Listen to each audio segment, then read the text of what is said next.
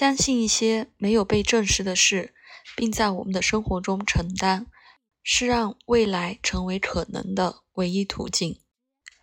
找到假设与事实相符的点，找到梦想与现实之间的微妙平衡，找到幻想和世俗的东西变成艺术品的地方，在对未来的信念变成过去的知识的时刻，这就是人类的旅程。莉莲·史密斯，一个太阳射手座的作家。摘自他的名为《旅程》的书。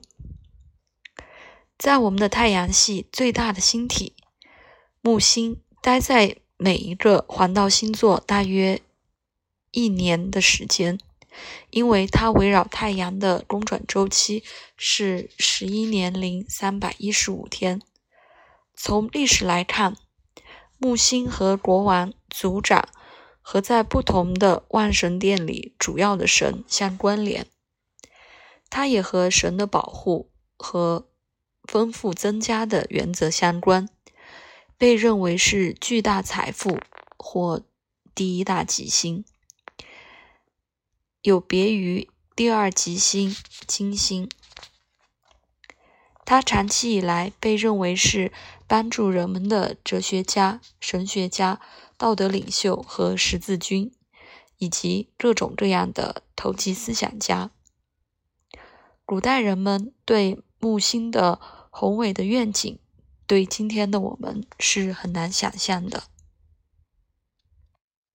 经验丰富的感受这样的宇宙力量或神性，对我们来说是不可能的。毕竟，就像西奥多·罗斯查克在。《占星术为何长存》一书中写的，自牛顿以来的现代天文学的主要任务，已经揭开了天空的神秘面纱。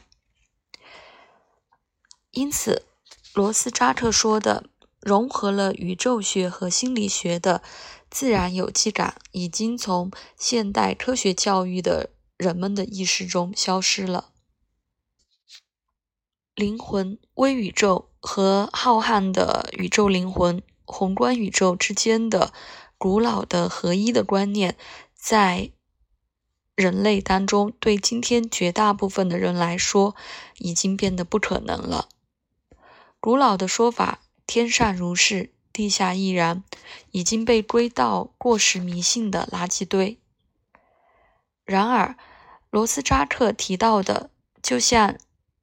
人类和神圣的精神上的交流看起来是永恒的，一次又一次的兴起，像是凤凰涅槃，从过去的概念和信仰中重新生，再呈现另一种形式，开启人类探讨超验真理。近年来，在新物理学有一些迹象。古代人的宏观与微观的格言将再次复苏，并被广泛的接受。人类生生不息和自然的对话的另一种表达是以下的观察：通过天文学家安东尼·艾凡尼在他的书中《与行星对话》中写道：“关掉灯，看真实的天空。